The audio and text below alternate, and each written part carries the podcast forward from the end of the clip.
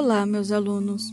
Vamos para mais um podcast de Geografia nono ano, continuando com Europa contemporânea. E vamos destacar hoje a Europa, crises e zonas do euro. Zona do euro. O que significa isso? A zona do euro é todos os países integrados na União Europeia que usam a moeda única, o euro, tá? Ai, que legal! A União Europeia é o símbolo de união, de beneficiamento de todos os membros. Temos o livre comércio, não temos barreiras alfandegárias, a livre circulação de pessoas, uh, impostos, tudo igual. Assim, acabou se tornando um país único, um poder econômico. Todos nós sabemos disso. Isso é muito bom, isso é perfeito, a moeda única. União Europeia, show de bola. Tem certeza? Será que é mesmo? Será que é só progresso? Vocês já viram falar na crise da Grécia? A crise de Portugal, Irlanda, Espanha? Por que esses países de primeiro mundo que fazem partes, que são membros da União Europeia, entraram em crise.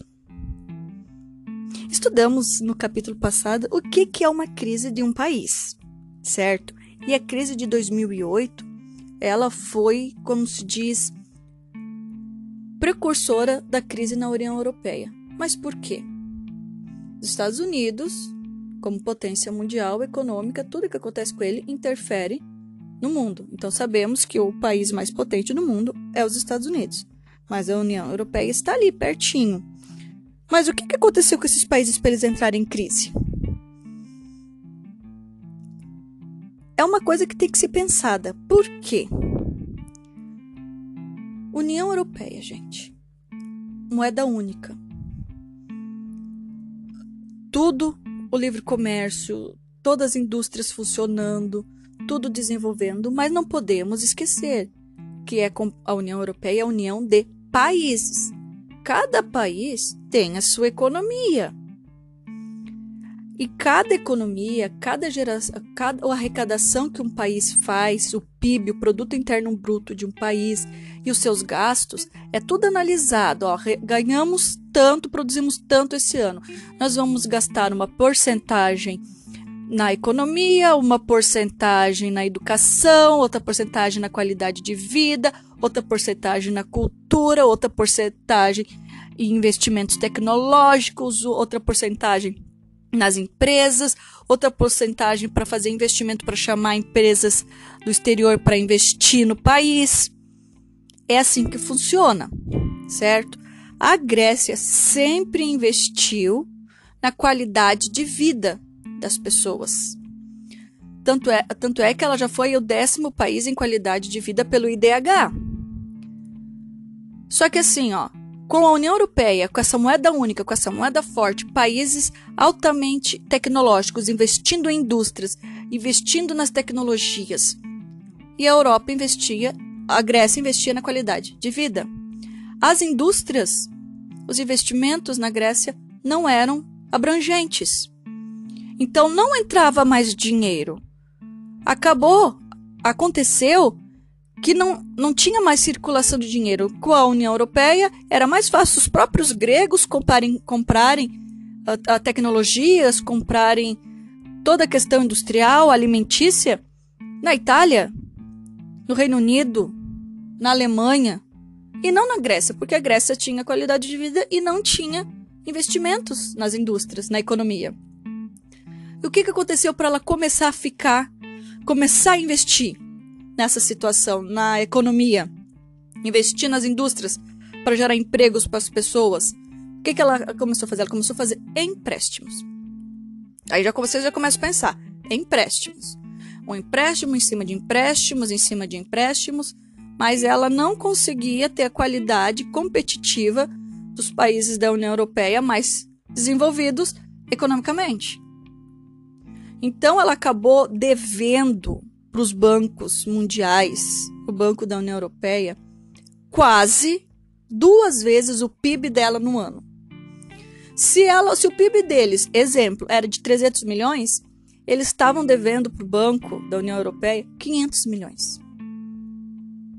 E isso gerou desemprego, gerou fome, enfim, gerou o caos na Grécia, sendo até ameaçada de sair da União Europeia, porque a União Europeia tem que ter todos ter uma nivelidade econômica. Lembro que a gente já estudou isso.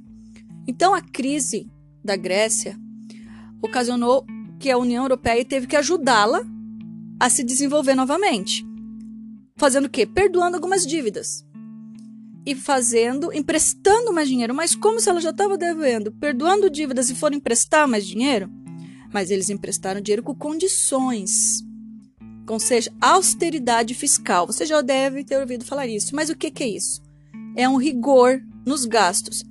Eles emprestaram dinheiro, perdoaram os juros, perdoaram algumas dívidas, nem todas, ma, emprestaram dinheiro, mas assim, ó, a gente está emprestando dinheiro, mas vocês têm que não investir mais em qualidade de vida, não investir mais em educação, aumentar os impostos, reduzir servidores, salários de servidores, a rever a previdência social.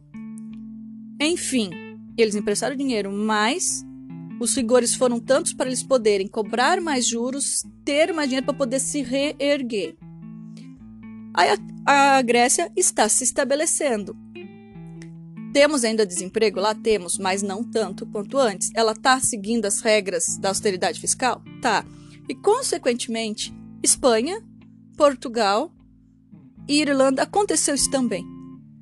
Antes, pensava-se assim: ah, a crise foi pela má uh, governança da Grécia.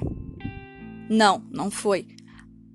O euro, a zona do euro, por ter a liberdade de compra, por não ter impostos, por ser o livre comércio, eu posso ser um país que eu não preciso comprar do meu país, eu posso comprar do outro porque eu não vou ter nenhuma barreira. E se aquele outro país faz melhor, por que, que eu vou comprar do meu? Então aconteceu que países que tinham o desenvolvimento, eles só continuaram crescendo. Exemplo, o Reino Unido, Alemanha, e países que não tinham tantos investimentos nisso, que foi o caso da Grécia, foi o caso. Daí foi visto que Espanha, Portugal e Irlanda estavam na mesma canoa. Ou seja, eles não tinham uma potência econômica, financeira e industrial. Eles, eles desenvolviam outros setores mas que, com a União Europeia, com essa competitividade do mundo globalizado tentando ser nivelado igual aos Estados Unidos, ou quase, esses países começaram a entrar em crise, porque não conseguiram seguir esta linha. A União Europeia ainda em crise? Tá. O Reino Unido saiu com o BRICS, que a gente já comentou, você já ouviu falar? Sim, a crise dos refugiados foi mais um fator. Com todas essas dificuldades de desenvolvimento econômico do países mais menos desenvolvidos que os outros na União Europeia e com a chegada de muitos imigrantes, então ocasionou uma crise gigantesca de xenofobia, de fuga de cérebros, de preconceito, de imigração, enfim. Uh, se eles tinham que ter austeridade fiscal, se eles tinham que controlar a previdência, como vai chegar mais gente ainda? Por isso que a Inglaterra, né, o Reino Unido, saiu do BRICS. Escócia, que faz parte do Reino Unido, está lutando para continuar na União Europeia. A Irlanda não faz parte do Reino Unido, está com esses problemas, mas eles estão se recuperando. De que forma? Com as austeridades fiscais. Vai conseguir se recuperar completamente? Não sabemos, só com o tempo.